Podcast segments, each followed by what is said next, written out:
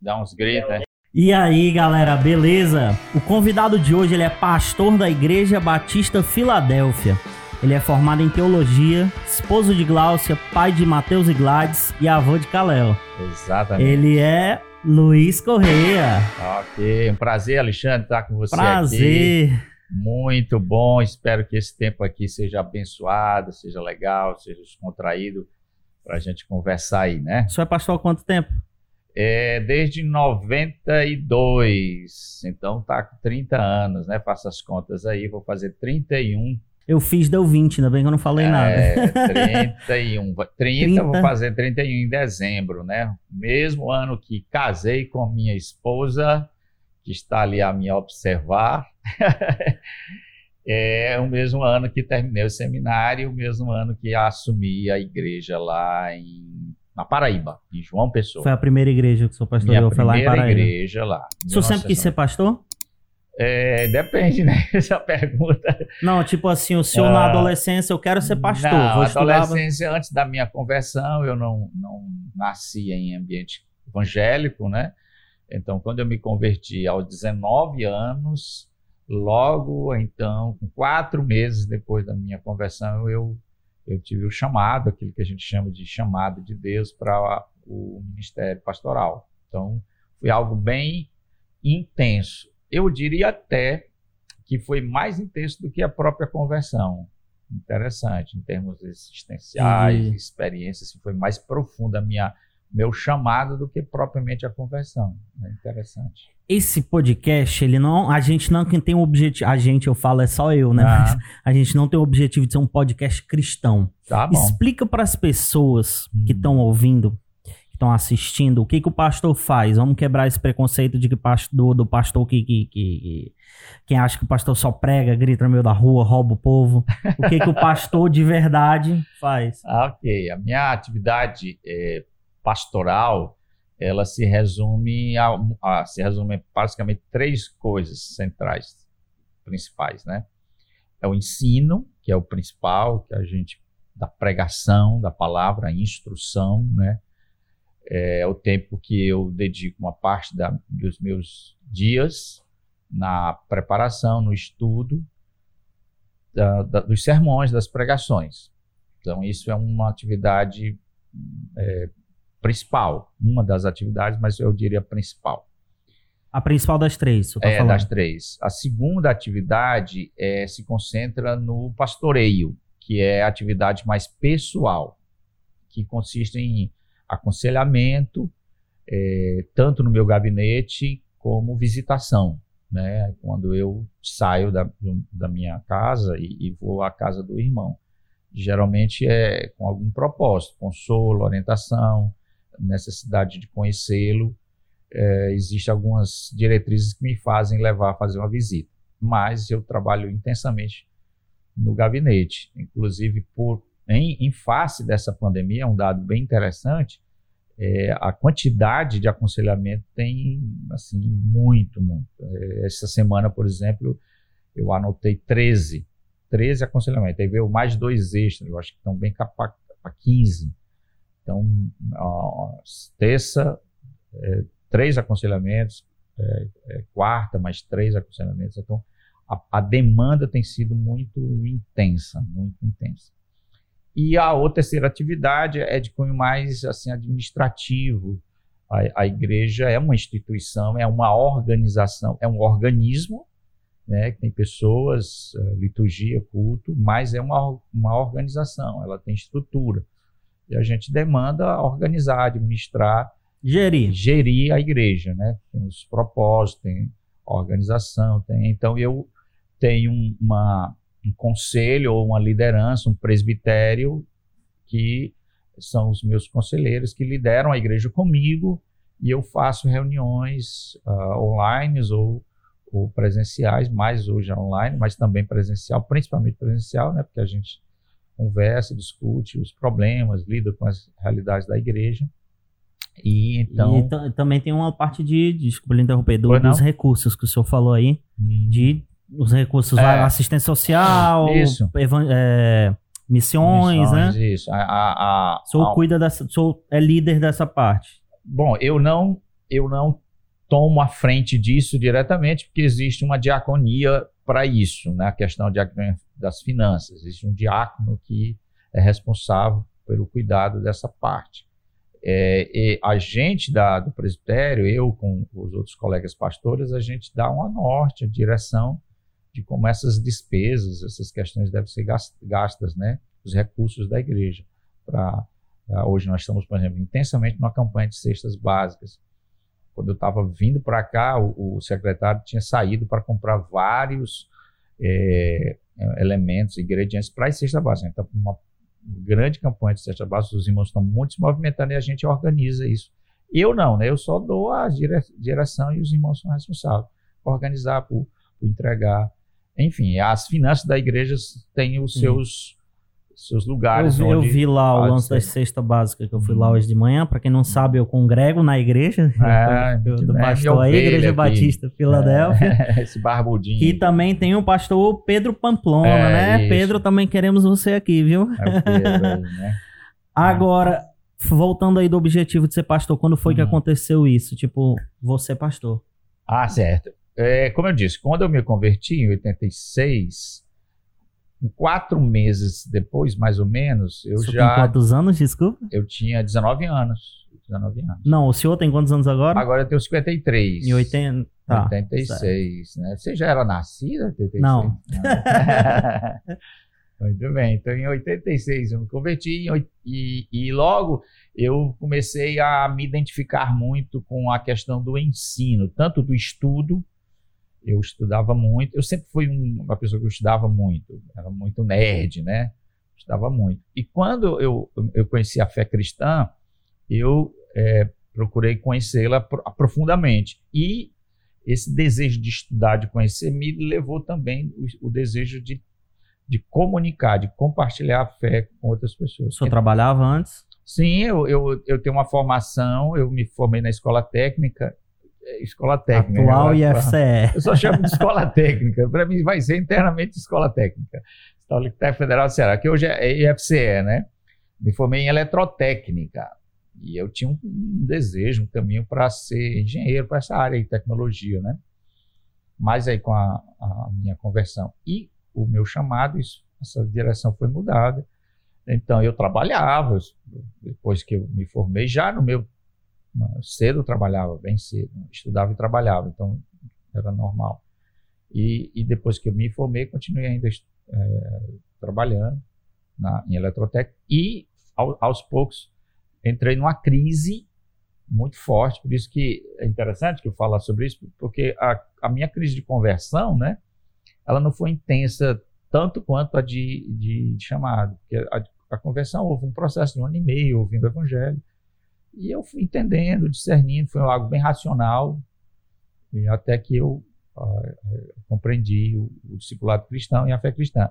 Já no, no, no chamado, houve uma crise mais profunda, é, porque eu tinha todo um sonho pessoais, é, de ganhar muito dinheiro. De, com eletricidade? Com, é, é, e não só com eletricidade, porque eu queria me formar, queria é, enfim, eu, eu, eu tinha muitos propósitos na minha vida. Inclusive, é, uma das crises interessantes que, que eu passei é que eu tinha feito um concurso para a Xerox do, do Brasil e, e era uma oportunidade de um emprego muito grande. Foram quatro alunos de eletrotécnica que passaram. Isso, não, foram quatro alunos e só um de eletrotécnica passou em todo o curso, de manhã, tarde, manhã, tarde e noite. Fui eu. E eu fui à entrevista, né? E eu estava nessa crise de, de, de vocação, de, de, ação, sentindo desejo. Nem conseguiu sair bem na entrevista. Antes da resposta, galera, tem um aviso importante, é rápido. Eu estou fazendo o curso Viver de YouTube do Peter do Enerd recomendo muito para vocês. Ele tem o maior canal nerd do Brasil, é dono de várias páginas famosas como TV Cifras e passa toda essa experiência nesse curso, desde o básico tem aula de iluminação, áudio, edição, como falar para a câmera, como escolher um bom título, tem pack de efeito especial, efeito sonoro, enfim, muita coisa pronta. E você pode começar seu canal até mesmo usando um celular. Então clica no primeiro link da descrição para adquirir esse curso com desconto. Não, foi engraçado. Você quer que eu conte como, é que pode contar, foi muito vontade. engraçado, foi muito interessante. Como eu vivi essa crise de, de luta pessoal, de desejos para a minha vida profissional, a minha família também tinha uma- um sonho, minha mãe tinha um anelo muito grande que eu pudesse, Não era família crente. não, crescer profissionalmente e me dar bem na vida profissionalmente. E eu acho que eu, eu, eu, eu daria. eu, eu não tenho dúvida sobre isso, não. Eu, Tava no caminho. Tava, né? Eu tava tranquilo. E é tanto que eu fiz uma prova, que não estou me soberbecendo, eu, eu fiz uma prova e passei, entre vários alunos, fui o único que passou. E, e aí eu fui para a entrevista e foi muito interessante, porque eu vivi esse dilema, né? Entre continuar a vida profissional e a vida religiosa, vamos dizer assim. E, e nesse meu situação, eu fui fazer essa entrevista. Eu passei na prova, e tinha entrevista com uma, uma pessoa lá da Xerox do Brasil. E aí ele fez duas perguntas clássicas, muito de, de, clássica de, de RH. de- a primeira, não, do- uma pergunta clássica. A primeira foi a seguinte: é, era sobre a abertura do mercado, mercado de informática certo? Certo. Naquela época o mercado não, não era permitido trazer a tecnologia de fora. Os únicos computadores que tinha aqui era o Cobra do Brasil, Caramba, não sabia. era, era Legal. permitido, Eh, não Ou era não. permitido, né? Então houve a quebra, quem quebrou isso foi até o Fernando Collor, do Monopólio, permitiu-se então. Olha aí, o De- Collor fez alguma coisa de bom. foi Foi. uma das coisas boas que o Collor fez, né? Foi permitir a entrada. Todos fazem alguma produtos, coisa é. de boa, né? E ele perguntou sobre isso, o que, é que você acha? Ah, Eu disse, ah, eu defendi isso, tem que quebrar o monopólio, né? E tal, e eu fui defensor disso. Aí ele gostou, fiz média, né? E tal, já que Xerox é uma multinacional. E a segunda foi uma clássica, ele perguntou assim, onde você pensa estar daqui a cinco anos? Acho que toda, toda pergunta, eu não sei se tem mais, né? Na entrevista de As últimas que eu fui não. não tinha não, né? Não. Mas essa é clássica, né? Que é a ideia de você saber para onde é que a pessoa está querendo ir, né? E saber se ela tem, tipo, o É. objetivo certo já, É, né? Uma pessoa uma vez me respondeu qual seria a resposta certa. Tu quer Ah. saber? Não diz aí. Eu quero estar no seu lugar. Eita, Daqui a cinco anos eu penso em estar no seu lugar. Eu vou mostrar ousadia, né? Aquele, aquele entendi. cara, ambição. O cara, poxa, esse cara aqui quer muita coisa. Eu acho isso meio estranho, né? É, ou então é loucura, né? Você É. tomar meu lugar, né? Mas não respondi isso, não. Eu respondi a coisa mais estranha possível. Eu disse, você quer saber mesmo? Ele olhou assim, de terno e gravata. Quero, claro. Eu disse, pois eu vou lhe dizer. Eu quero estar formado em teologia, pregando o evangelho e pastoreando uma igreja daqui a cinco anos. Acabou a entrevista Ah, acabou a minha entrevista. Ah. É. Mas ali foi uma coisa assim, cartaz, é, uma cartaz, né? Porque eu vivia com um peso muito grande desse dilema. E eu acho que ali foi que Deus me colocou para eu resolver esse di- essa coisa logo. E né? era meio que eu sou deixando pra trás, né? Foi, já, eu aqui já, já não tem mais jeito. Aí, né? Ali foi um ponto de, de ruptura, né? Ali foi quando eu disse, não, aqui eu vou, vou ser realmente isso, já que a- a- eu sabia que ali não ia ter mais volta, né? Então foi assim que... Mas tem muita coisa, não vamos se concentrar Sim, eu nisso. sou só- com certeza. Certo? Mas isso foi um, um ponto muito interessante. Eu tive que comunicar minha mãe. eh, minha mãe não, não aceitou bem, ficou meio chateada comigo com essa história de ser pastor, de ir para o seminário, ela em Juazeiro do Norte. Você sair, né? Fortaleza, Juazeiro do Norte, década de 80. Então, 19 anos. e nessa época, eu fui em 89. Ia, ia, ia, ia parar de trabalhar, uma coisa Isso, assim, né? eu ia deixar o trabalho, deixei o trabalho, deixei tudo. Literalmente, casa, família, trabalho, tudo, para ir para o seminário. não né? parou desde então. É, as pessoas disseram que eu, eu tava ficando louco, né? Eu soube depois, quando eu voltei de férias, eu nos comentários que a minha mãe disse assim, eu tava meio ficando perturbado. E né? qual é a outra, outra profissão que o senhor acha que o senhor seria, se vê que seria feliz fazendo? Rapaz, eu nunca perguntei, nunca alguém me perguntou isso, você me pegou aí, sabe? Eu pensei. espero que o senhor tenha essa ideia de nunca ninguém me perguntou isso várias vezes durante aqui o nosso tempo. Rapaz, eu, eu não sei. Eu queria ser engenheiro, né?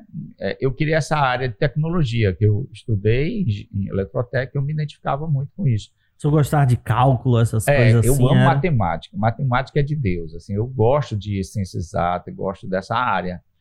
Mas quando foi interessante que quando eu fui para a escola técnica, a escola técnica basicamente estudei muitas eh, ciências exatas, né? Porque o meu curso era muito física, muito matemática. Mas eu amei assim também a- as pequenas aulas que eu tive de da área de, de humanas, principalmente história, né? Um professor de história assim, professor de português, eu gostei demais. Então eu Só acho que seria essa, engenheiro, é, então, né? Engenheiro ou então na área de ensino. Eu gosto muito de ensinar. Qual foi a maior lição, o maior aprendizado que o senhor teve como pastor nesse tempo todo? Hum, muito aí? bem. É uma pergunta assim que tem muitas respostas, são muitas lições, né? Porque não é um trabalho ordinário, assim, É, né? Que é, Mas, não é eu, matemática. mas eu, uma, uma das coisas que eu mais aprendi ou, ou é a necessidade de ser de buscar humildade, de ser humilde, porque o, o trabalho de liderança, de pastoreio, é, é um trabalho que tem muitas tentações, muitos pontos de tentações. Então, quando você lidera pessoas, é, você tem esse, esse Poder. poder, né? É, isso exige de você muita sabedoria para lidar com isso. A gente pode lev- ser levado à arrogância, a uma atitude de, de autoritarismo, né? Inclusive o apóstolo Pedro, na sua carta, faz uma recomendação sobre isso, sobre esse tipo de pastoreio, de mão pesada. Então eu sempre tive medo receio de me parecer ou de portar-me na liderança como um, um ditador, um arrogante. E às vezes com esse receio podia me parecer até meio mole, meio, né, aquele pessoa sem O firmeza, outro extremo. outro extremo, que era um risco também, né? Outro risco.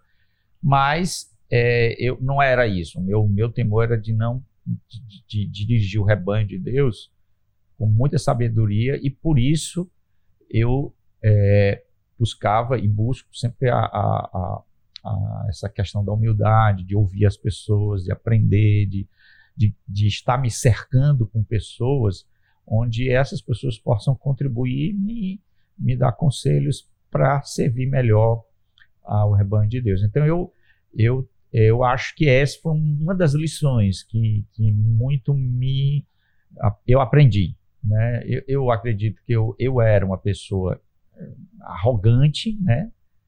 E, e o, o ministério seria uma tentação para aflorar mais essa arrogância. E aí eu, com receio de que isso pudesse me destruir, eu destruir meu ministério, sempre me portei com mais eh, simplicidade, humildade, né?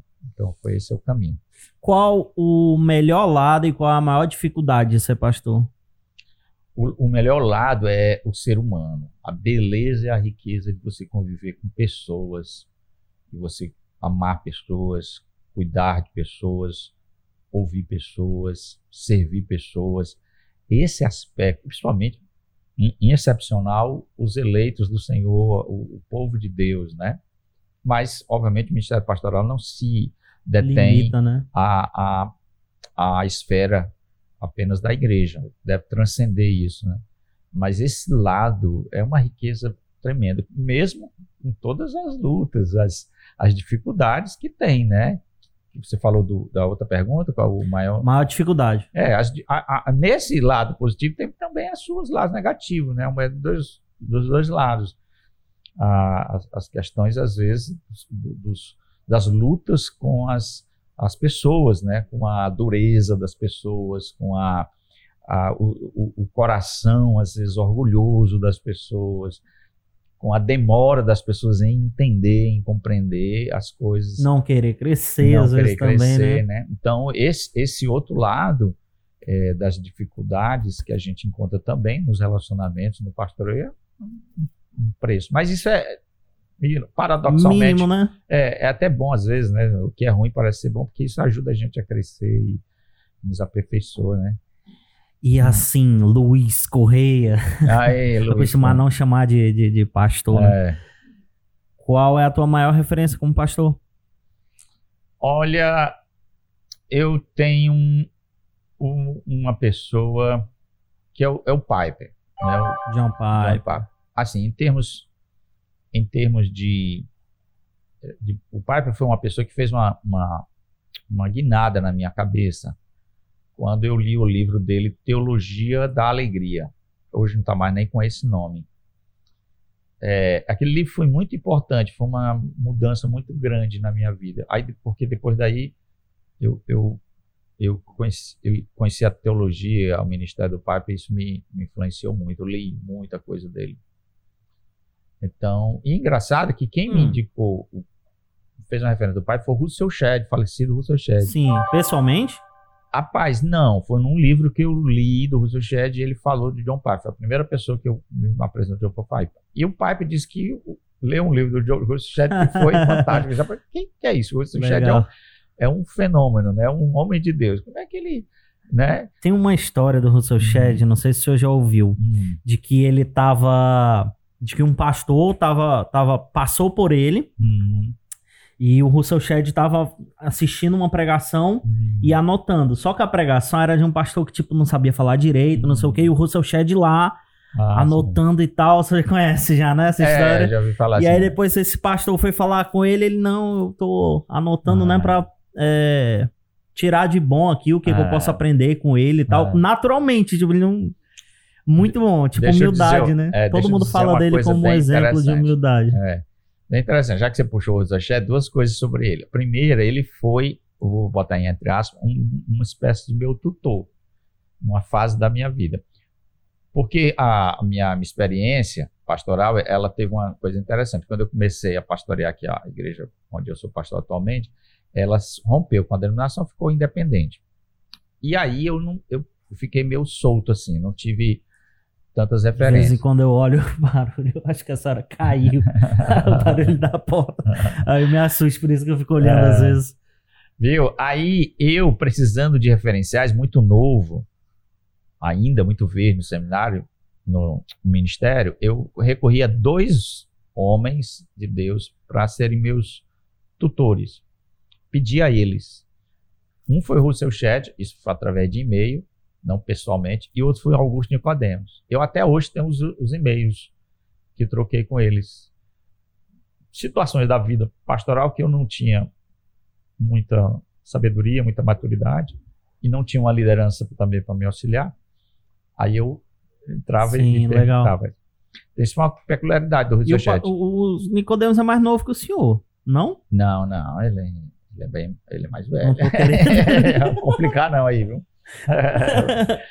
Não, tô brincando. Ó, e a outra coisa do, do chat, que é pitoresca, né?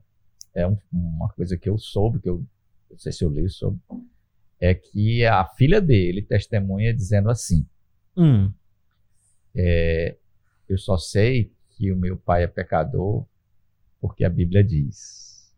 Né? Sim, legal. Então, Muito porque bom. a testemunha, a vida dele era uma, uma vida irrepreensível, né? Então é, é um testemunho. É... Quantos de nós tem alguém para falar é, isso da gente, né? Eu digo isso para minha esposa, eu só sei que ela é pecadora porque a Bíblia diz. Eita! que declaração de amor. Nicodemos aí que está sendo atacado aí, né? Mas infelizmente uhum. o tempo do pastor aqui é curto. Uhum. Falou que o tempo do pastor ocupado, né? Vamos para nossa caixa de perguntas. Pois não, vamos lá. Eu vou. Essa caixa de perguntas aqui, eu misturei algumas perguntas do Google é, as perguntas mais feitas assim do Google e algumas perguntas que me mandaram também lá no Instagram, na caixa lá de perguntas do Instagram. Temos algumas polêmicas, algumas mais comuns. Vamos começar pelas do Google. Uhum. O que os pastores evangélicos pensam de Maria? Bom, eu, eu vou dar a minha opinião e eu não vou, não posso dizer se eu se eu tenho autoridade de falar em nome Pelo, por todos, todos os né? pastores, né? Isso, né? Mas eu acho que a minha opinião é a consensual do chamado meio protestante, meio evangélico. Tá certo? É aquilo que a gente chama de uma visão geral. É, Maria é uma mulher de Deus, é uma serva do Senhor, foi um, uma mulher bendita, bem-aventurada, como Lucas diz, né? Afinal, foi o, gran, o anjo né, que o disse anjo. que ela era bendita. E ela é, foi o canal pelo qual recebeu a graça né, de trazer o Senhor, nosso Salvador, ao mundo.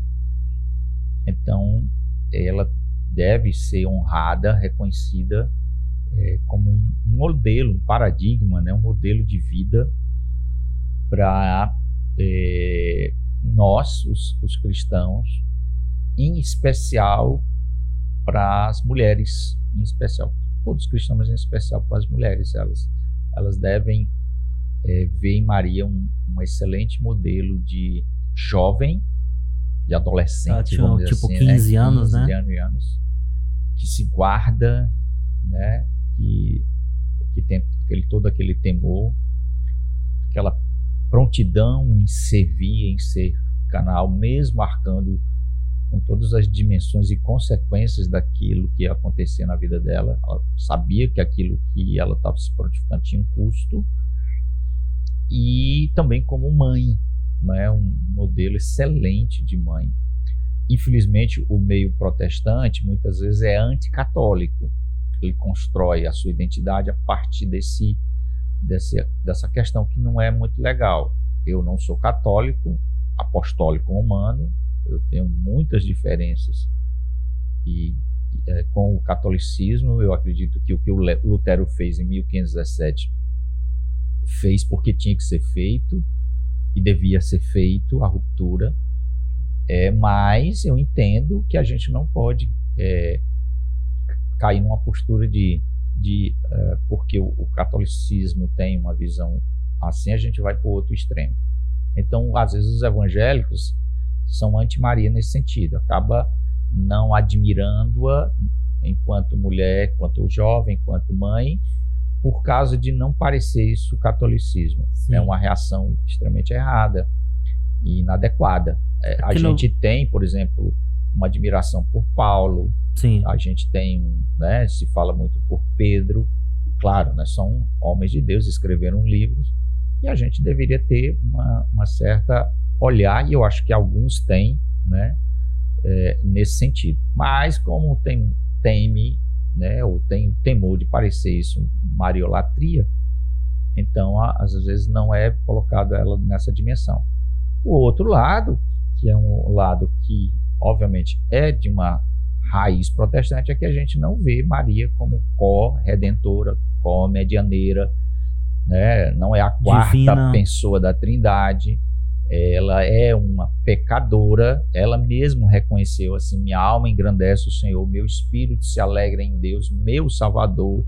Ela reconhece a necessidade de salvação, portanto, ela não é, é, é imaculada da conceição, ela não foi concebida Entendi. sem pecado, ela não foi assunta ao céu, né? Como se tem essa, essa, esse dogma católico, eu não sei se está no nível do dogma, né? Eu acho que em 1950 foi elevada essa bola para o catolicismo colocar ela como esse aspecto como dogmático da Igreja Católica. Eu não sei se foi estabelecido o dogma mesmo da Assunção de Maria.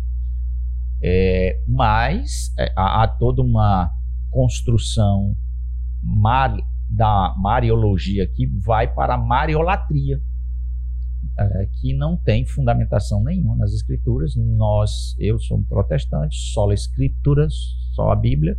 Portanto, eu não construo a minha teologia é, a, é, é, a, parte né, das escrituras. As escrituras é o pilar central. Eu respeito a história, eu entendo a, as tradições, mas a, o pilar central é as, as escrituras. E nas escrituras, essas visões de Imaculada Conceição, Virgindade Perpétua, Assunção de Maria, é, comediação de Maria, não tem fundamentação nenhuma. Ok? Tá respondido. Hum. Outra do Google. Por que, que os pastores gritam tanto? Bom, eu não grito. não, eu tô de prova, ele não grita. Eu não grito. Eu, eu falo com paixão, eu falo com é, ênfase. Às vezes meu sermão né, tem tem esse tom enfático. Eu, eu, assisti meu último sermão, né, que eu preguei domingo, às vezes eu assisto até para fazer uma autocrítica. Eu assisti à noite, 10 horas da noite eu estava assistindo meu sermão. É, depois de pregar. Depois de pregar, né? E aí eu, eu, vejo que às vezes eu sou bem apaixonante, bem incisivo e tal, mas eu me considero moderado em relação a esse tipo de perfil de pastores gritadores, né? Eu eu acredito que às vezes é, é, não é retórica, não é estilo de pregação, é tentar ganhar no grito, né? não na persuasão, não na argumentação, que é o, a, a forma pelo qual você ensina, prega e convence as pessoas. Então, é, na nesse, nessa questão, você pode usar recursos da retórica, né? da ênfase, qualquer um. Há uma, uma espécie de aspecto cênico na pregação. Eu sou professor de pregação, falo isso né? Você usa o rosto, usa os braços. Esqueci de incluir isso na sua descrição. É, Inclusive, eu sou professor é, de seminário é, também, né? Você, você tem esse elemento mais cênico é, que faz parte do processo de, de, de, de pregação, né? De, de proclamação. Mas esse tipo é um extremo, é uma apelação, é algo que não há necessidade é, de ficar gritando e, e, e, e usando esse recurso às vezes intimidador, às vezes é porque não tem o que dizer. Né? Então apela. Infelizmente, né? Hum. A pergunta que tinha lá do, do outra do Google era assim: ó, como se torna um pastor? Eu acho que a pessoa quis, a maioria quis perguntar o que, que é preciso, né? Bom, o, o, isso, isso é algo interessante. Naturalmente, no modelo protestante, estou falando do modelo protestante histórico, né? Basicamente, porque existe é, é, aspectos do evangelicalismo brasileiro que não seguem esse processo. O, os, o, as vertentes é, pentecostais e neopentecostais, eles não seguem naturalmente esse processo. Os pentecostais, principalmente os assembleanos, já estão mais é, preocupados com isso ultimamente, de uma formação mais é, acadêmica. acadêmica e teológica dos seus é, obreiros, né? Mas antigamente a, a, a, o, o, obreiro era muito leigo, era aquele cara que ia para frente e fazia isso no modelo pentecostal. Mas eu tenho uma raiz batista, então o modelo meu, que é seguido por alguns, ah, como os presbiterianos e outros mais históricos, protestantes históricos, é, é, falam da preparação. Isso, uma preparação, um tempo de preparação, que é se dado num seminário. Não é que é necessário ou imprescindível o, o pastor ir para um seminário, ter uma formação de um seminário. Não é. Não tem na não é Bíblia é dizendo isso, né? Ímpar, né? Mas é imprescindível a preparação. Né? Isso está baseado no próprio modelo de Jesus com os discípulos. Ele somente enviou os discípulos depois de um seminário de três anos, né? vamos dizer, com ele depois de três anos, depois de ser batizados no Espírito Santo, é que eles foram enviados. Então, isso mostra a necessidade da preparação. Isso é básico na vida. Aliás, isso é básico para qualquer tipo sim, de vocação. Sim, sim. Né? Você não, você, não, é atendido por um médico sem preparação ou sem formação. Então, qualquer tipo de vocação ou de profissão é, requer preparação. E, o, e o, a vocação pastoral, mais ainda. Você está lidando com temas e questões muito importantes. Então, saber lidar ser, com pessoas também, é, né? Não só no conhecimento. Pastor, há uma necessidade de uma formação teológica, uma formação cultural mínima, né? É, é uma, uma boa leitura, é, capacidade de aconselhar, né? De, de lidar com pessoas, de dirigir, liderança. Então, há vários uh, aspectos do conhecimento que o falar, se comunicar, pregar. Pastor, imagina você um pastor que não sabe pregar. Existe muito. É uma tortura, né? É uma tortura para a igreja, né? É, né? Então, muitas pessoas estão no púlpito e, e não têm habilidade. Então, tem que ter uma formação. Depois da formação, tem que ter uma ordenação. Tá certo? Uma igreja tem que reconhecer é, a aquele que, que está ali que foi realmente um pastor. Então não existe um alto pastor. Você está entendendo? Ah, eu quero Sim. ser pastor e, e, e, pronto, eu vou ser pastor. É, é, é um projeto solitário, né? Um, uma carreira solo. Não existe isso. É, o, o, a igreja é que vai reconhecer, reconhecer os dons é, do pastor.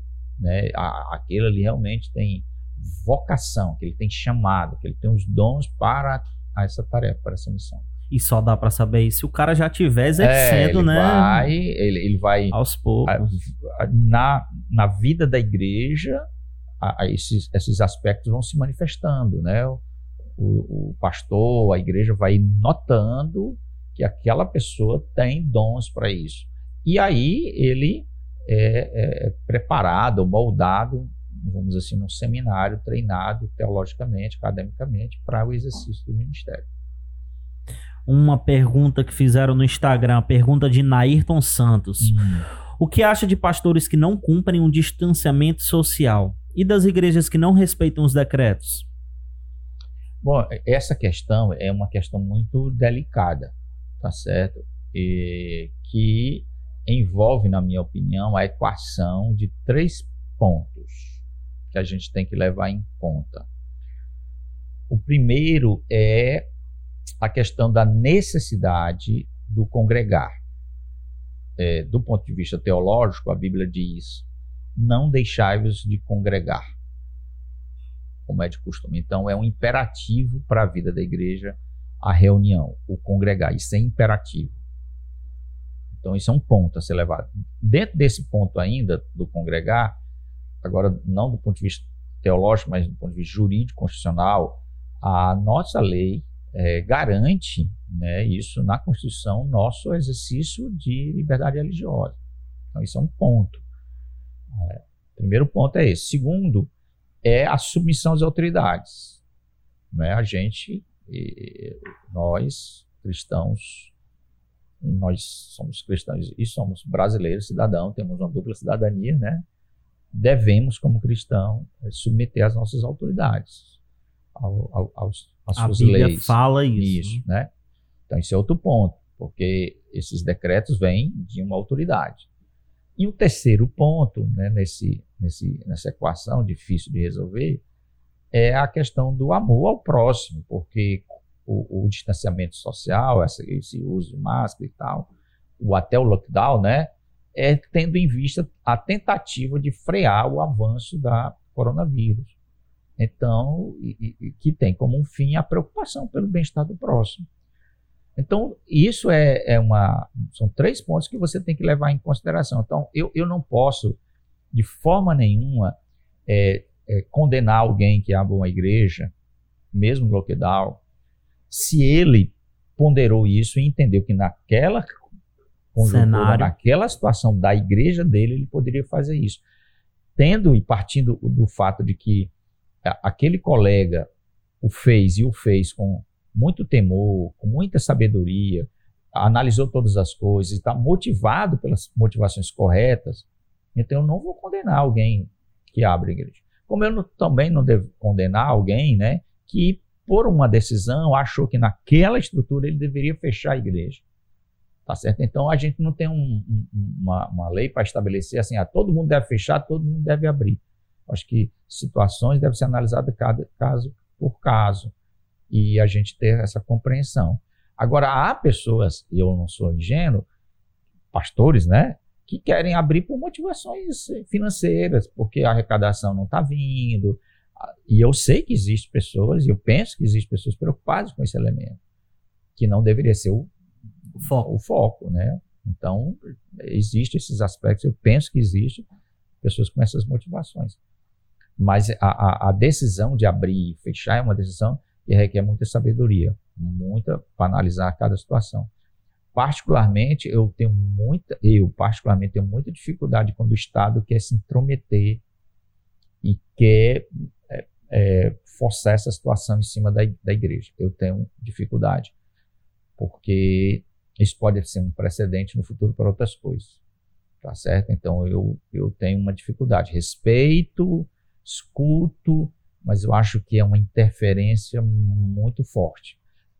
Ah, espero, entendo que seja só por um momento, por uma situação circunstancial, e que isso não abra precedente para outras situações é, é, de intervenções é, indevidas. Deixa eu lhe fazer uma pergunta mais hum. direta. A Igreja Batista Filadélfia Hum. O senhor vai abrir, não é decisão do senhor, né? Um grupo de. de, é, de... A minha decisão tem um peso, mas eu, eu trabalho com conselho, Sim. com presbitério. Vai abrir?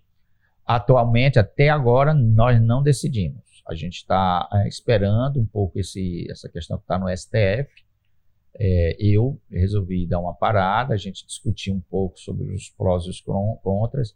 Nós consultamos os médicos da igreja, é bom saber disso. A, a gente avalia, a, temos dentro da equipe da liderança dois médicos que estão dentro é, da, do tá Senado, atendendo, gente atendendo. tal. Tem uma infectologista na classe de novos membros, né, uma médica que está na classe de novos membros. Eu também faço consulta a ela é, para ter o, o- esse dado do- da situação da, da pandemia para ser um, um dado que eu vou usar na decisão, né? Então isso é um ponto. É, há também, como eu te disse, o dado da, do, do decreto político que a gente tem que lidar e da necessidade de congregar. Então a gente não decidiu, tá de stand-by, né? Tá assim sobre a mesa a questão, esperando ah, as coisas ficarem um pouquinho mais claras. E eu acho que principalmente, talvez, a- essa, esse quadro da pandemia está uma arrefecida, que eu acho que é o dado mais importante. Mas eu, eu sinto muito, eu fico num dilema grande, irmão, é, Alexandre, é, da ausência dos- do- das pessoas. Porque para haver culto é, é interessante. Eu, eu prego lá domingo, eu sou filmado, a gente canta, mas não, é a mesma coisa. Não é um culto, assim, de um ponto de vista teológico, não é culto. Né? A gente chama de culto online, até é uma coisa assim meio sem sentido. Assim. A gente chama porque, né? Mas a natureza do culto, a liturgia de um culto não está presente, porque falta pessoa. Culto é ajuntamento de pessoas. Não é ajuntamento online, é ajuntamento presencial, né? Tanto que a Bíblia diz: saudai uns aos outros com ósculo santo, tem essa interatividade, essa vida. A gente é edificado não só pela pregação de uma palavra, ela é um elemento importantíssimo do culto, mas a gente é edificado pela vida dos irmãos, pelos louvores congregacionais, pelo, pelo aquele momento. E tanto, é tanto que é, você pode filmar um culto e, e, e dizer assim, olha, eu- você pode assistir um culto e dizer, pô, que benção aquilo, aquela, aquele momento assim foi maravilhoso. Aí vocês assistem o culto. Assistir um culto online não tem a mesma dimensão do que viver a experiência de um culto presencial. É, Não tem. Então, Dentro do culto tem a esse é um comunhão, outro né? lado que eu tenho que pesar. Que eu, eu, eu, eu não posso é, abrir mão disso. De forma que, se essa situação se esticar a um ponto de que eu sinta que a igreja está sendo enfraquecida, está entendendo? Porque igreja é ajuntamento, é a comunidade. Então, o, o distanciamento, por mais que a gente use os instrumentos da mídia para interagir, que a gente tem isso a nosso favor, ela causa um, um- um dano à, à vida da igreja. Ela enfraquece E a das vida da igreja. pessoas, E a das vida pessoas. das pessoas, né? Entendi. Tem, tem. é, a- a- é, é, a- a- ela é essencial. É essencial. Não, não tem o que discutir. A vida da igreja, para o bem do indivíduo, para o bem da família, para o bem da sociedade, é essencial.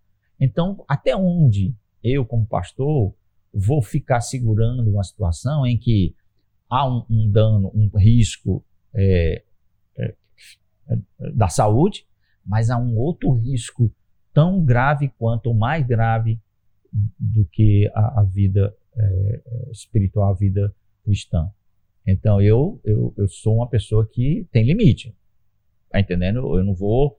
Ah, tu vai submeter-se é, é, a- ao decreto a- Ad até- infinito. a- ad eterno. De forma nenhuma. Eu acho que existe um ponto de saturação nisso.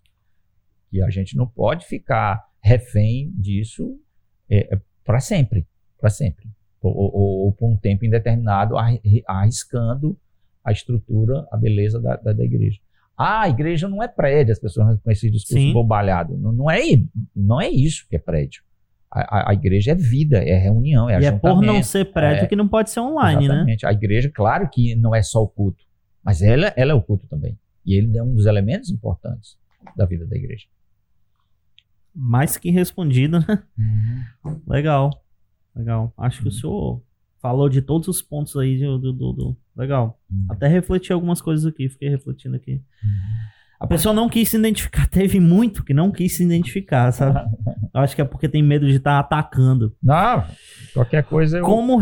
Qualquer coisa. Eu deixo para você a pergunta. Tá. Como reagiria se um travesti entrasse na sua igreja? Olha, querido, eu, eu vou ser bem sincero. A, a nossa igreja, a minha igreja, é, ela está sendo educada e eu espero, né, através do meu pastoreio, a, a ter res, é, como é, a capacidade de receptividade para todo tipo de pessoa, para todo tipo de pessoa. Eu não posso garantir, porque eu não tenho o coração das pessoas. De cada pessoa tá cada que está ali, né? pessoa, né? Certo? É provável, é bem provável que alguns dos meus membros, e eu diria infelizmente, imaturos, é, talvez, poderiam a, a, ter um olhar preconceituoso, um olhar de, de resistência a essa pessoa. Eu, eu, eu entendo que não é algo normal, não é um padrão, não é normal. Né? Não, não é aquilo que a gente chama de normalidade. Por isso que talvez as pessoas achem estranho. A minha preocupação é o, o preconceito, a, a, tratar mal. tratar mal, a indiferença. Então, é, é, eu, como eu disse, não posso garantir isso. Mas o espírito cristão e o espírito que eu prego é de acolher, é de, de entender que as portas dessas pessoas, as, as, as portas da igreja estão abertas para essas pessoas ouvirem, é, verem e conviverem, e, né, através do, do ouvir e do ver a, a, o que é o cristianismo de uma forma prática, através da vida da igreja. E aí encontrar a, a Cristo como Senhor e Salvador.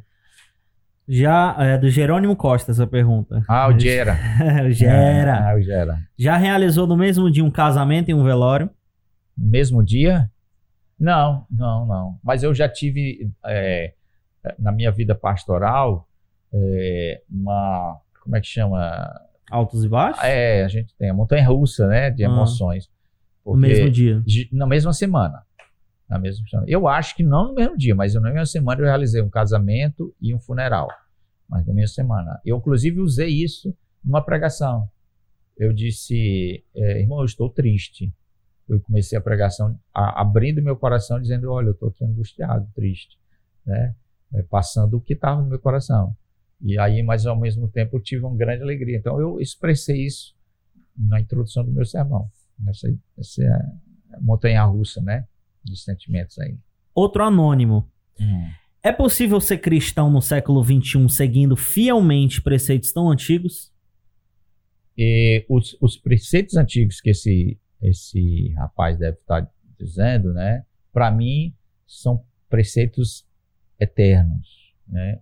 A gente tem uma ideia, e as pessoas têm uma ideia, do que o que é antigo é ruim, é caducou, né? É um preconceito terrível nessa mentalidade moderna, né? Como podemos ter o mesmo problema ao contrário, de acreditar que o que é moderno, o é contemporâneo é, é, é, mal. Então, ah, a sim. pessoa está dizendo aí, né, a ideia que está pressuponho, que o que é antigo é ultrapassado, é arcaico, é, e isso não é verdade. Existe, a igreja ela deve se contextualizar, tá entendendo? Ela deve se atualizar, mas a sua essência é, e os seus princípios éticos, morais, doutrinários, ela é, é para sempre, né? Aquilo que é, foi estabelecido, por exemplo, ame o seu inimigo, pelo Senhor Jesus Cristo foi estabelecido há dois mil anos. Isso é contemporâneo, isso é essencial para todos os lugares, todas as épocas.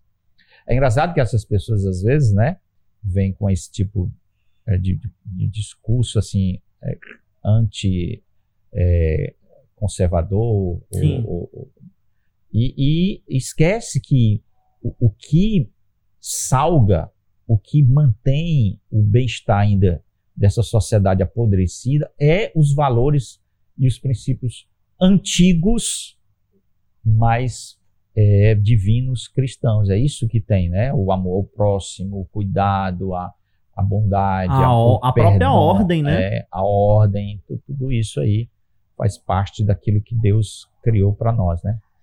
Massa. É, pergunta do Gabriel Martins. Hum, A obra social deve ser separada da igreja? Exemplo. Hum. Ao ajudar uma instituição de caridade ou fazer uma ação social, deve Hum. sempre se identificar como igreja? Não, não, não precisa, não. Eu não acho que eu, é, nós, nós cristãos, né, eh, devemos fazer o bem, porque é isso que Deus nos chama a fazer.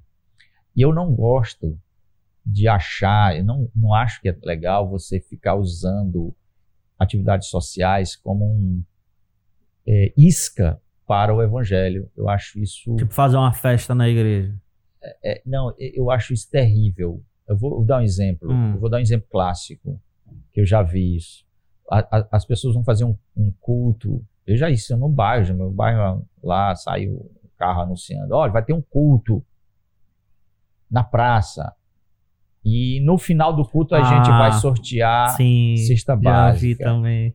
Isso é, é criminoso, sabe? Eu, eu, Força a pessoa a ficar lá e esperar até o final só evangelho. pegar. O, o, o evangelho é uma necessidade imprescindível que, que não precisa dessas ciladas para as pessoas eh, ficarem. Né? E, e você tem que fazer o bem, eh, independentemente né, de que se a pessoa vai para a igreja, se você vai eh, ter ela como membro da sua igreja, se isso vai ajudar a sua igreja a crescer. Sabe? Isso não é da natureza cristã. A gente tem que fazer o bem porque Deus nos chamou a fazer bem. Isso glorifica a Deus. Então, eu- a, a nossa igreja tem um projeto social, acho que você conhece, põe palavra, né? E eu aprendi muito porque eu achava assim, ah, projeto social, eu vou ganhar muita gente para Cristo. muita gente Eu acho interessante, é, é isso é o fim mesmo. A gente quer que Sim. as pessoas se convertam. Pelos motivos. Mas, ah, eu, eu, eu, eu trabalhei aqui com, com as crianças, esse adolescente. Poxa vida, perdi meu tempo, eles não vieram para a igreja. Valeu nada. Por quê? Por que, que não valeu mais? Porque, por que não, o bem que eu fiz a ela não valeu? Porque o, o trabalho que foi é, a- a- feito pelo bem daquela criança, daquela família, só porque ela não ficou na igreja não valeu. Valeu. É, A gente, obviamente, quer que a pessoa se converta, quer mas entender isso como uma, um tomar lá da cá, né? Uma forma de, de você usar isso, eu, eu não gosto disso, eu não uso isso. A gente está numa campanha intensa, né? Até eu falar as pessoas de cesta básica, ou saem agora mesmo, e os irmãos estavam organizando cesta básica. E a gente faz isso tanto para o bem dos irmãos da própria igreja, que a Bíblia diz fazer o bem a todos, principalmente os da família da fé, mas a gente quer transcender isso. É, quer- e eu digo, olha, se você souber de alguma família, Sim. pode vir. A gente está pensando em, ir para o interior e levar essa cesta básica para uma localidade que a gente já entregou, que tem muita carência. Mas nossa intenção não é, ah, agora está aqui um folheto. Ó, a gente Sim. dá uma cesta, mas você tem que ler esse folheto. Não, nossa intenção é, é fazer o bem e assistir aquela pessoa é, naquilo que a gente tem, tem a chamada a fazer. Se a pessoa vendo esse ato quiser ouvir da, da fé que nós temos, amém. Já teve momentos em que no meio do culto, é, Hum. pergunta do anônimo também. Hum. Já teve momentos em que no meio do culto passou pensamentos bizarros ou engraçados e se desconcentrou no meio da pregação? Eu, sim, já. Já tive, já. Já tive situações em que eu perdi o raciocínio, eu fiquei meio perdido, eu tenho um esboço, Isso é normal, né? É. Professor, tal, pastor. e, e as situações atípicas, né, de, de, de alguma intervenção que, que às vezes foge, né. É, é, teve uma situação que eu vivi, é, que eu recordo muito, já na Filadélfia, em que um bêbado entra, né, no meio da minha pregação e Ah. gritando assim, é, pedindo uma luz, disse que tinha visto uma luz, onde está essa luz? Eu estava pregando João, né, primeiro João. Então foi uma coisa assim, é, imagina a pessoa é, agitada, as pessoas olhando assim. Então tem. Tanto, E aí, o que aconteceu? Eu é uma longa saber. história, viu? Eita, É, a aí história, né, é, foi uma história seu grande. tempo não permite, É, né? mas, mas tem. Eu já vai, fui tomado de, de, de pensamentos, né, de, de situações que vêm e às vezes a gente tem que é, ter Sim, concentração, né? É, pergunta da Damaris Ribeiro. Hum. Alguma vez já pensou em desistir de ser pastor? Acho que o senhor falou, né? O senhor falou, em momento nenhum pensei em Hum. não aceitar esse. Não, eu, no momento nenhum, eu não pensei em não aceitar ser pastor, mas Ah, é, desistir é diferente. desistir é estar sendo pastor e você abrir mão. Já, já, É mesmo? já, sim, já. Já tive, é, pelo menos em, em três momentos da minha vida, eu pensei que uh, o sonho acabou. três momentos, eu me lembro três situações em minha Conta um caminhada. rapidinho aí, pastor, pra gente. Eu vou contar um é, que eu vivi no meu primeiro ministério, foi na Paraíba. Eu tive esses três momentos, um no primeiro ministério e dois já na Filadélfia. No primeiro foi quando assim assumi e eu, e, é, eu tive um seguinte problema é, que o pastor deixou para eu resolver, o pastor Ah. anterior, né? Ele tinha deixado um, um diácono morando numa das salas do prédio da igreja. Certo. É ele e a esposa. E assim que eu cheguei, não deu, nem demorou muito, os diáconos da igreja chegaram para mim e disseram, pastor, nós estamos com um problema. Ele disse, qual é? Olha, tem um, um casal, eh, que, que é também diácono, está morando numa das salas da igreja. E aí eu perguntei o porquê que ele estava morando lá. Ah, ele não tinha casa, a igreja estava ajudando porque ele estava abandonado, sem lá, tá dando uma guarida para ele. Aí ele disse: Não, é o seguinte, é porque ele tem uns filhos maluco, drogado, problema, e ele não tem paz em casa. Ele não tem paz em casa. Ele tem uma casa, casa boa tal. E aí ele chegou pro pastor dizendo que não conseguia ter paz em casa, a mulher dele não paz por causa dos filhos dele assim, das confusões, ele pediu para vir morar aqui na igreja. E a gente não concordou, mas o pastor quis colocar, quis ser bondoso com ele e tal. E aí eu disse, é, realmente isso é uma situação que não está certa. Ele tem que ordenar a sua casa e não trazer esse problema para a igreja. A sala da igreja é para classe, não é para casa. Ele transformou a casa dele, a sala com geladeira, com cozinha e tudo. E aí eu tive que resolver esse problema. Esse, esse imbróglio, né? E aí eu fui com com paixão, falando com ele e tal e tal, é, dizendo, olha, você vai estar um tanto tempo, se prepare para votar, você tem sua casa, você não é uma pessoa sem casa, sem lá e tal, coloque ordem na sua casa e volte para sua casa, onde é que você deve estar, é ser o rei da sua casa, não aqui, aqui não é lugar para você. Só que ele não entendeu nada disso. Ele, Achou que estava expulsando. é, ele É, um ficou clássico, né? chateado, ficou amargurado. E aí ele provocou uma confusão dentro da igreja por causa disso, que tinha familiares dele lá. E, e, enfim, foi uma, uma situação chata. E, e ele criou um reboliço. Eu, como eu estava no início do ministério, muito, muito inseguro, não querendo errar, não querendo falhar, é, e eu sofri muito, porque eu, eu, eu tive uma, uma resistência, uma dificuldade. Ele deixou de vir para a igreja, ele ficou amargurado, ele ficou falando de mal de mim.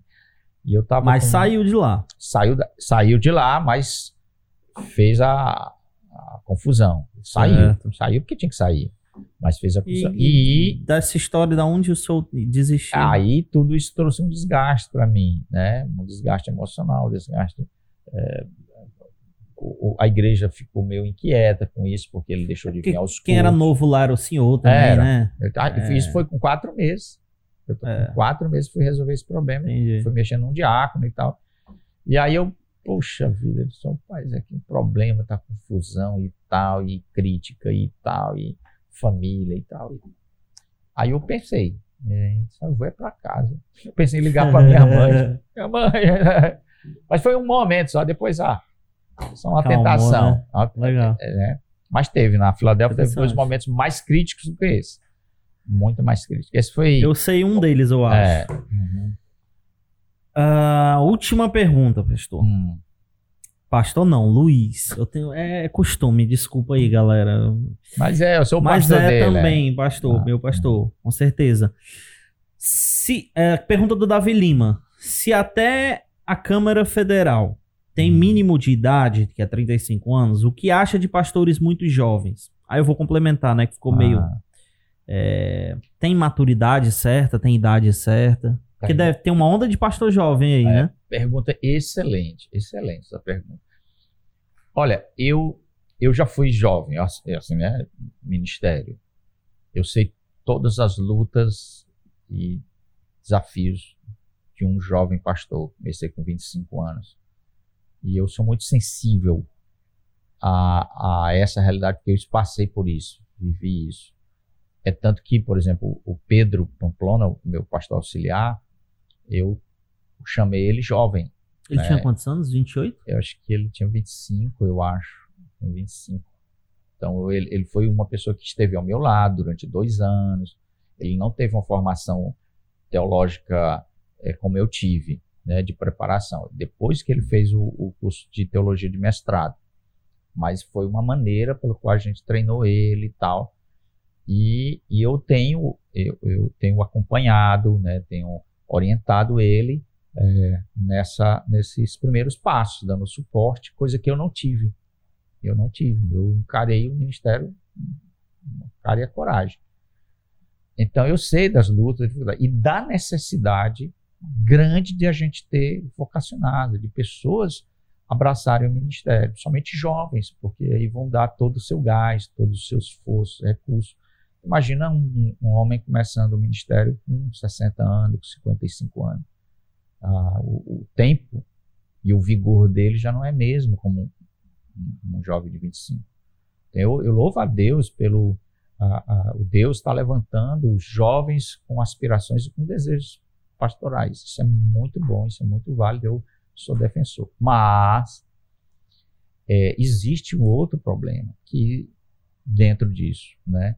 Ah, muitas vezes esses jovens são, é, infelizmente, é, maturos, alguns são arrogantes, né? A maioria, né? né? Eles, eles, eles, Eu, na minha opinião. Eles, é, eles colocam-se assim, é, tornam-se extremamente, às vezes, acadêmicos, achando que o ministério pastoral é devorar uma teologia sistemática, né? Estão extremamente distantes da realidade da vida pastoral, da sua realidade nua e crua, que não dá like. Aconselhamento não dá like. Não aparece. Não aparece visitação, cuidado, chorar, não dá like. Então, é, é, existe esse outro lado, vamos dizer assim, perigoso, danoso desse tipo de ministério jovem pastoral, muitas vezes, às vezes, muitas vezes ligado ao aspecto midiático. É, a idade não é um fator determinante, é a maturidade. Por exemplo, é, é Charles Spurgeon, é, a gente, eu estou colocando Charles Spurgeon, mas ele é um monstro, né? Sim. O Piper vai dizer que ele é uma montanha. Então, uhum, montanha uhum. não se imita, se admira, né? Estou colocando ele, mas ele é um exemplo disso. Ele começou o ministério pastoral jovem demais, 21 anos, eu acho. Ele pregou um, um sermão com 21 anos de idade que, se eu der um, alguém para escrever o que ele escreveu com 21 anos de idade aqui, o cara não escreve. Não escreve. Mas por quê? Porque o cara é raso. Às vezes, às vezes a nossa juventude muitas vezes rasa. E, consequentemente disso, é, ministérios rasos, pastores rasos. Então, é, esse é um fator da idade que não é o, o preponderante. Sim. Tá certo? Mas requer maturidade. Eu mais acho, do que idade, né? Mais do que idade, maturidade. Às vezes, uh, é, é, a pessoa pode ter 35 anos e ser um baita de um imaturo. Tá entendendo? E ela pode ter 25 anos e ter maturidade. Agora, a idade pesa, sim. Eu acho que ela tem um fator. Eu, eu particularmente, se fosse começar de novo, falar de arrependimento, eu gostaria de ter começado como pastor auxiliar. Eu gostaria de ter tido um tutor para ter me orientado mais. Eu acho que eu sofri, vivi, e são coisas que Deus usou para o meu bem, eu entendo muito bem nisso, mas eu poderia ter caminhado diferente, aprendido melhor com uma pessoa do meu lado. Eu, eu acho que esses jovens pastores precisam disso. Precisam é, estar é, sobre a autoridade, sobre a liderança de pastores mais maduros, mais experimentados, e, e seriam humildes para buscar essas pessoas e encontrar nessas pessoas um tutor é, para a sua vida. Então, a idade não é o fator preponderante. É, maturidade, sim. Alguns aspectos eu, eu acho que é, é, é contribui para a maturidade, não que é decisivo. Por exemplo, casado. pastor tem que ser casado? Não, necessariamente não. As escrituras não são imperativas sobre isso. Apóstolo Paulo Sim. ou era viúvo ou era divorciado. É, então não é um, um, fator preponderante, mas ajuda muito. Né? Eu sempre digo isso, na, eu dei uma matéria de teologia pastoral, a gente discutiu sobre isso. Ah, o, o, o, fato de ter uma companheira e ter uma família, esse núcleo, é, é muito importante para a vida do pastor. Né? Para mim é imprescindível. Eu, eu, eu não conseguiria viver uh, todo o estresse, todo o desafio do ministério pastoral sem a minha esposa. Ela é um, um esteio para mim. Então, a minha experiência de vida, o casamento, a vida eh, familiar, os filhos, criação dos filhos, são uma escola, uma base muito boa, é, da qual eu utilizo para ensinar, para instruir, né? Para pastorear os irmãos, porque eu, eu vivencio a experiência de um marido, de um, de um pai. E né? dá para aconselhar melhor um pai, Isso, dá para aconselhar melhor o um marido, né? Muito bom. Em, embora eu não baseie a, a, os meus aconselhamentos necessariamente na minha experiência, mas na palavra. Mas é diferente, né? Mas isso, exatamente. É, é, é, é, é, venhamos e convenhamos. Eu disse isso na aula de teologia pastoral. Uma pessoa que está com problemas com a criação de filhos, ela vai perguntar a um solteiro como é que ele lida com isso, como deve lidar. Ele, claro que ele vai ter as escrituras como um bússola, como uma orientação, e essa é mais importante e decisiva. Mas a, a, a vida dele, a experiência dele, é, é, é também importante para ele entender existencialmente o que é criar um filho. Hum. Vamos para o nosso quadro Reflexões. Já? Já, então, vamos lá, quadro Reflexões. Para quem não sabe, Reflexões é inspirado lá no programa do Abu Janra da TV Cultura, o Provocações, que são perguntas filosóficas, perguntas com o convidado, que leva o convidado a olhar para dentro de si mesmo antes de responder. Olha aí, o negócio é sério. Vamos lá? Vamos lá, homem. O senhor já se perguntou por que, que o senhor é pastor? Isso não faz diferença. Porque eu sou pastor, isso não faz diferença. Não, eu, eu nunca perguntei a mim mesmo, não. Tipo, eu... o senhor tem o. o, ah. uh, o a psique, o, a, eu esqueci a palavra agora, a característica de, de alguém que é para ser pastor, o senhor acha? Sim, sim. Eu, eu entendo que eu seria a pessoa mais infeliz do mundo se tivesse dito não ao chamado pastoral. Eu entendo que eu estou exatamente realizando, fazendo aquilo para qual Deus me criou.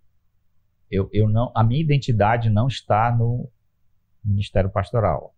A minha identidade está atrelada a Cristo. Eu não sou, o, embora tenha o pastor Luiz, né? Pastor ah. Luiz, a, a, minha identidade transcende isso, né? Eu, eu sou uma pessoa salva em Cristo Jesus, criado à imagem de Deus, é, conduzido sobre a mão do soberano Senhor, resgatado da minha condição de pecador. É isso que eu sou.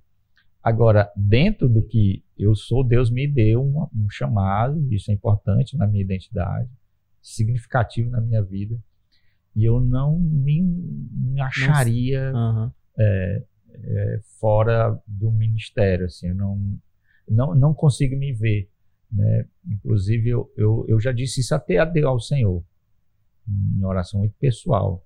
É, é, se eu não conseguir ser fiel ao meu chamado, que ele me leve, entendeu? Eu não quero macular o, o nome, o evangelho através Amém. da minha vida. Né? Então, eu quero terminar bem. Amém. Concluir bem o, o que o Senhor me chamou. Qual é o seu maior arrependimento? Ah, eu tenho alguns. Dizem que as pessoas não se arrependem. Deve ser. Quem não se arrependeu, né, é uma pessoa sem pecado, né? Eu, eu cometi algumas coisas que eu não deveria ter feito. Eu vou dizer dois aqui, mas tem alguns outros. Alguns outros. Mas eu, eu não vivo sobre a culpa disso, porque. Certo, o senhor está dando só dois. Só ilustrações. Uhum. Mas se eu, se eu pudesse voltar aí, eu faria diferente. Um é ter casado mais cedo, o senhor casou com quantos anos? Eu casei com 25. 25. Eu depois descobri que eu poderia ter casado com 21. Tá certo? Eu, eu, eu acho que eu entrei no ministério pastoral com 25, recém-casado. Então, eu fiz três coisas ao mesmo tempo. Eu terminei o seminário, me casei e assumi uma igreja. Foi, foi, um negócio muito intenso. E eu assumi a igreja é, sem nenhuma tutoria, né? Eu não era co-pastor ali, eu fui na cara e coragem assumindo uma igreja, assim. Então isso foi uma, uma carga... O pastor principal de pra, cara foi... Essa, é, então foi um, uma série de situações que, que é, foram assim, tensas para mim. O Senhor me guardou, me protegeu. Tenho muitas lições que eu aprendi disso. Mas eu acho que eu poderia ter casado antes, amadurecido, porque o casamento tem esse poder de, de trazer maturidade. Com né? certeza. e, e, entrar no ministério já casado, que eu acho que é um, uma, uma benção. Um, um, Para mim seria uma benção. Então, isso foi um ponto. Eu poderia ter passado todos os quatro anos no seminário casado.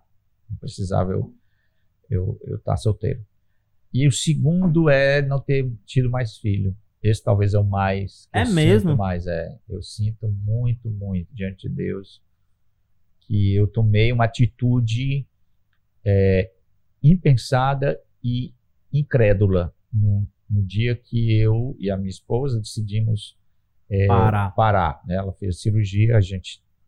É, porque na condição que eu estava, no meu primeiro ministério, a condição era, financeiramente era muito difícil, as situações não eram fáceis, é, as, os recursos financeiros eram escassos, eu tinha que.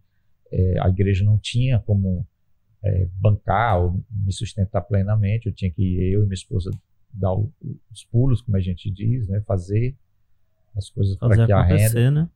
E eu estudava, fazia faculdade também, e enfim. Então, nessa ocasião, sobre todas, a gente analisou e, e, tomou uma decisão que depois eu veio me arrepender. Eu poderia ter tido mais filhos e eu sinto essa, essa, essa ausência de mais filhos. Criei dois e eu poderia ter criado mais. Mantém neto agora, olha é, coisa boa. Das pessoas que já morreram, se fosse possível o senhor bater um, um grande papo, ter uma grande conversa, quem o senhor escolheria? eu escolheria Josué de Castro. Você não sabe quem é, não. né? sabe que então, veio aqui à mente essa pessoa, né? Mas Josué de Castro foi um diácono da, da Igreja Batista Filadélfia. Na época eu me, me converti na igreja, ao Evangelho, e fui congregar na igreja que hoje eu sou pastor. Sim. Né? Então isso foi uma coisa bem interessante. É Mas outra história aí. E ele foi um, uma pessoa que hum, é, muito me ajudou, muito me ajudou em todos os sentidos. Os primeiros passos ali na, na vida da igreja, ele foi me vendo em mim, ele foi olhando em mim é, sinais, dons, capacidades para crescer. Ele foi dando espaço. Então, naquela ocasião, ele, ele me chamava, por exemplo, para orar em público ler a palavra em público, eu ia tremendo, nervoso, né, tímido, dirigir um culto, até que em uma ocasião ele, ele me disse, olha, você vai pregar. É uma ousadia, né, ele chamando assim para... E, e, aí eu, eu vi que ele, ele, eu acho que ele olhou em mim uma capacidade que talvez eu nem Legal. tinha percebido, ele, e foi abrindo as portas. Eu acho que Deus usou ele nesse sentido. Eu sou muito grato, assim, do, das oportunidades que ele foi, foi me dando. E um outro aspecto, melhor ainda, ou tão melhor quanto, é que foi ele que me apresentou a minha esposa, hum, a minha hum. futura esposa. Legal. Foi ele que chegou para mim e fez assim, né, esse, esse, ministério que eu gosto tanto, né, de, de fazer casais, assim, eu sou tentado a não fazer isso, mas eu gosto de. Ele fez, olha ali, é, eu acho que isso é bom porque né? E mal às vezes, né? às vezes você pode despertar uma sim, pessoa e a pessoa não res, res, é, responder, é chato isso. Mas ele foi que chegou para mim e disse assim, a palavra dele, mais ou menos assim: Você já notou na, na Glaucinha? Você já reparou na Glaucinha? E aí disse: Ela é uma menina, uma menina de Deus. Aí ele contou um pouco da história dela. é, e aí foi quando eu, eu é, percebi, né? Eu fui notar. E, e aí os óculos ficaram cor-de-rosa. É, a partir de então eu me aproximei dela e até hoje estou próximo a ela. Luiz Correia, eu sempre lhe vejo como muito, tipo, confiança, sempre muito Uhum. confiante lá pregando na igreja, fala com todo mundo no final do culto. Esse cara fala com todo mundo no final do culto. Eu cheguei na igreja Batista de Filadélfia, pequeno disclaimer aqui. Eu, é, eu sou roqueiro, né? Eu sou do rock, cheguei lá com corrente, como eu me visto mais ou menos, né? Agora com a esposa, a esposa dá aquela balanceada. Mas, e a igreja Batista de Filadélfia é uma igreja mais, digamos assim, tradicional, né? É, sim. É, e sem problema, o pastor foi lá falar comigo, perguntou o que, que eu estudava. Ah, já estudei na escola técnica, já foi falando comigo como se eu fosse amigo. Obrigado por isso, Ah, viu? é, legal. Mas o que que lhe deixa assustado como um menino? Olha, uma das coisas que me deixava assustado, que eu sempre temia, era e, por uma situação eu não conseguir suprir ou prover o meu lar, certo? Porque o ministério pastoral, é, ele não é um ministério, é, como é que chama? Você não ganha fixo? Não, ele não é estável. Né? Eu, eu já estou, diria, estabilizado, certamente, em certo sentido, já estou muitos anos no ministério, mas muitas vezes vários colegas, as- as- muitas vezes ah, por vários fatores saem da igreja, deixam o ministério, ou são exonerados da igreja por vários fatores, e de repente a vida deles todinha foi aquilo, de repente eles não sabem fazer outra coisa da vida. Entendeu? Aí eles estão aí Sim, sim, sim. né, numa situação. Então isso deixava muito é, inquieto. Eu, de repente, por uma situação, não estar mais no ministério e eu é, tá, ter que Sim. recomeçar do nada, do, do zero, ou procurar Deixamos pe- perturbado. é, isso assim. me deixava inquieto. Então, isso me deixava inquieto no ministério. É, outra coisa que me deixa amedrontado, intimidado, é, às vezes é o meu coração, né? Eu olho Ah. assim para mim e, e vejo algumas coisas, raízes pecaminosas no meu coração que, que eu fico pensando assim, poxa vida, como é que eu ainda tenho isso, né? Como é que eu luto com isso? Então, e, e eu, eu procuro buscar a- a- aquilo que a gente chama de santificação, né? Você está dizendo que o público aqui não é tão cristão, o senhor não é bem Sim. cristão, É, o objetivo é trazer, tipo, É. pessoas cristãs, Mas- não cristãs. mas é, é, a, a- a ideia é essa, é, é de não ser hipócrita, de não de, de reconhecer as minhas fraquezas, entendo o que eu tenho, mas nunca ficar pregando, ou ensinando, ou instruindo aquilo que eu não estou vivendo. Isso me deixa com um peso enorme. Né? Eu, eu, eu sei que eu tenho que andar em, em sinceridade diante das pessoas. As pessoas que me procuram, é, de uma certa forma, têm uma confiança por, por causa daquilo que eu brado e prego no púlpito. E se de repente aquilo tudo que eu prego, ensino, não tiver minimamente encarnado em mim, isso é terrível, terrível para o evangelho, terrível para as pessoas. Então isso me traz um, um, um temor Sim. de procurar é, cuidar do meu coração para que eu não caia nessa, nessa cilada de, de, de você é, é, é, passar uma imagem do que aquilo que na verdade você não é. Qual é a maior extravagância que o senhor se permite sem culpa? A segunda-feira é, é o dia que eu tenho de folga. Sim. certo? Eu é, é, porque é, sábado e domingo, né, a semana são bem, então a segunda é um dia que eu tento tirar da rotina das minhas atividades normais. Eu porque eu, eu sou bem é, rotineiro, certo? Assim, eu tenho uma rotina. Eu, eu, eu vou para a igreja todo dia, ah, sete mil, oito horas, almoço, vou para casa meio dia, volto duas horas, fico cinco, seis, às vezes oito horas, são nove horas da igreja. Então eu, eu, eu vivo lá muito intenso, minha vida pastoral, né? muito. Aí final de semana prego, além das outras atividades que eu te falei, reunião, aconselhamento, visita e tal. Mas segunda eu tento dar uma freada. E aí eu, eu gosto de fazer muita coisa, né? É, às vezes o que é possível, às vezes a, a assistir um filme, ir pra praia. É... Mas o senhor tá chamando isso de extravagância? É, porque eu tô tão, tão, tão fixo, né? Assim, na, ah, entendi. A, nas coisas que aí, para mim, eu saio da, da rotina, né? Para mim, eu fico. E é engraçado que você vê que um dos dilemas que a gente vive é, é que, que, muitas vezes as pessoas pedem para você ficar, é, atender segunda-feira, ter uma responsabilidade. E eu estava até dizendo com a nega no, no carro, a minha esposa, que eu chamo ela de nega, né? Sim. É que eu tenho que aprender a dizer não. Eu sou tão assim envolvido, apaixonado com o ministério pastoral, que muitas vezes aquela preocupação, aquele cuidado é tão intenso que às vezes nessa, nesse afã eu entro na segunda, eu atendo na segunda, está entendendo?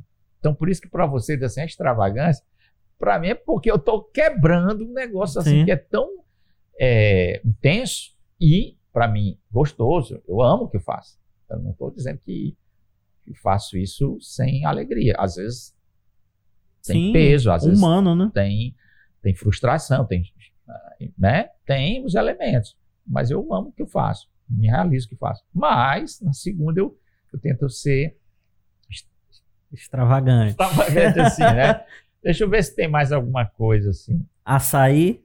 É, açaí é. Come um pote de açaí sem é, culpa, assim, todo, gigante. É, dia sim, um dia não. Entende? Eu gosto de açaí. Açaí, açaí é de Deus. Açaí, açaí é, é de uma, Deus, é fruta. É uma prova da existência do Criador. Amém. Eu acho que Doritos com coca, pipoca com coca, arroz com feijão, essas coisas assim, Deus fez pra estar tá junto, assim, sabe? açaí com leite, ninho. Não, açaí do ninho. Aí não. não, não gosto. Não. Só o açaí puro, né? Eu gosto açaí Você com... já comeu do Pará? Já, tem uma casa aqui do Pará em... Coisas do Pará aqui. Em... É aqui, é essa daqui perto? Não, eu acho que é por a região ah, ali da... Entendi. Ali da... Sei qual é. Alberto Sá. Sim, é sim, sim. Bom. Tem uma no centro também. É. Através de qual desses o homem causou mais mal ao mundo? Hum. Da ciência, das artes, da religião, dos bancos ou da internet? É, é, é to, tudo isso aí que você falou é, tem o seu lado positivo e o seu lado negativo, né? É, a, a, a, a forma como as pessoas vão utilizar esses meios aí e os motivos e os propósitos é que vão definir isso. Então, eu, eu não tenho como quanti quantificar. quantificar. precisamente qual dessas assim uh, podem ter, ter causado algum dano. Uh, essa questão da religião aí, vou pegar só o, o gancho claro. assim, né? É, muitas vezes é, é, as pessoas têm essa ideia, né, que a religião é o ópio do, do povo, do mundo, é, causou muitos danos. Cruzadas é, e tal. tal.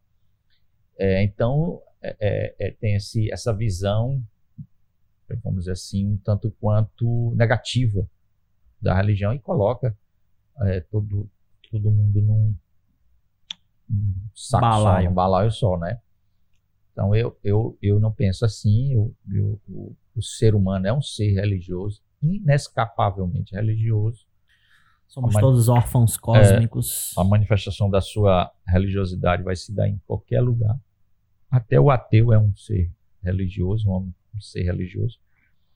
Então, a, a, religião é uma expressão humana, né, da, da do, do, aspecto da sua, do seu ser é, que procura uh, o transcendente, né? A palavra religião vem do latim religare, que é a ideia já de que o homem precisa se conectar, porque ele está uh, desligado. Desligado. Então, existe manifestação de religião, de religião terrível, né? Mas, a, a, a meu ver, a, a, expressão religiosa, e aqui eu exalto o cristianismo, é, é uma, uma bênção para a sociedade, principalmente ocidental, né? Sim. O, o, o, se colocar na balança os, os benefícios, é. a, tudo que a, a sociedade, a, a cultura cristã produziu para o mundo, todos os sentidos, inclusive arte, né? A arte cristã que você falou. Universidade. É, universidade, várias coisas, né? A vida é uma causa perdida? Não, não, não, de forma nenhuma. A, a, a vida é uma dádiva né, de Deus e que ela tem sentido e significado a partir do seu Criador. Essa visão de que ela. Só com Deus a vida tem sentido? Sim. É, ela, ele é o que dá sentido à vida. Né? É o, o, o Criador de todas as coisas. É, nos criou para ser plenos e satisfeitos nele. Fora dele é, é vaidade, né? é vã. Né? Então, a partir da minha, do meu relacionamento com o Senhor, com o Criador, e ver todas as outras coisas. E eu entendo a minha identidade, que eu, a minha identidade está enraizada no, no, Criador e o meu sentido de vida também. Sim. Tá certo? Para o senhor, o que, que é a vida? A vida é uma, um, uma, um desafio de Deus para mim, para eu poder é, cumprir um propósito é, de através da minha história, dos meus atos, minhas escolhas, é, mostrar a beleza e a grandeza do Senhor é, ao mundo. Então, o meu desafio de viver é dar um testemunho com meus atos, minhas palavras, minhas ações daquele que me criou. Então, esse que é a, a minha a vida, né? Eu, eu procuro Entendi. viver nesse sentido. Só gosta de ler muito, né? Gosto. Só lê quantos livros por mês? Querido, assim, eu nesse ano já li, eu acho que cinco livros. Eu acho que foi pouco, né? Assim, eu não, eu não quantifico é. Eu não quantifico assim livros. Eu, às vezes, tô, eu estou atualmente lendo três livros paralelos. Então, é, então eu, eu vou lendo um aqui, leio outro aqui, leio paralelo. Indica aí o grande autor da sua vida. O livro. De livro. Eu falei aqui, né? Eu falei do pai, porque eu gosto dele. Mas eu gosto também muito do, do Carson. Eu gosto também vários atores reformados. Tim Keller, eu, eu já li os livros dele. Gosto demais. C.S. Lewis.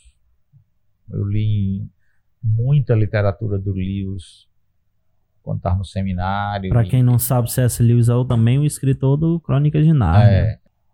É. Qual grande autor que o senhor ainda não descobriu? Grande autor? As pessoas têm falado muito do N.T. Wright, né? O pessoal tem badalado muito ele e tal. E aí eu li dois livros dele ano passado. Um sobre Salmos e outro sobre a coronavírus. Eu achei bem interessante. Né? Ele é ah. é muito famoso no meu Sim. evangélico, da MPP e tal. Mas eu, eu procurei ler outras questões dele. Aí adquiri outros materiais para poder conhecê-lo mais. Mas é, é um, um, um autor que me chama a atenção.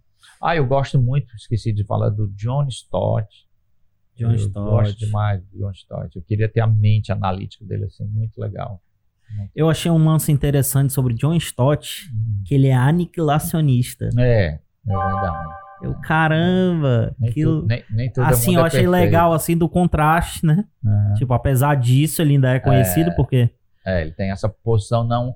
A gente não chama tão popular, né? Ortodoxa. Ele, é um, é, ele saiu um pouco da ortodoxia cristã, né?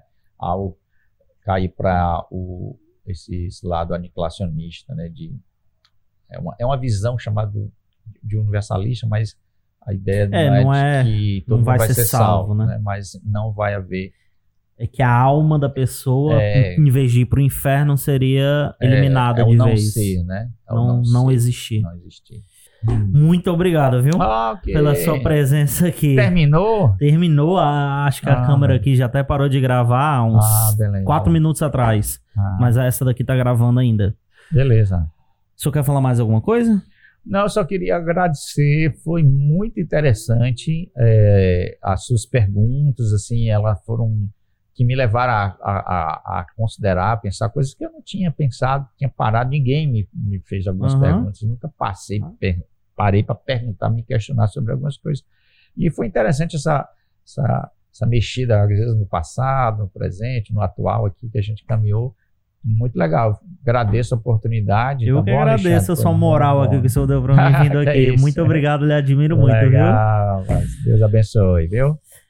Se você gostou dessa conversa, gosta de podcast, gosta aí de, de, de ouvir uma boa conversa, conhecer as profissões das pessoas, se inscreva no canal, dê o like também lá, dê o like no vídeo, siga no Instagram. Temos também o nosso canal de cortes, onde tem trechos menores dessa conversa, 10 minutos, 5 minutos, dessa conversa aqui que geralmente é mais longa. Mas teve uma hora e vinte aqui, eu acho, uma hora e trinta.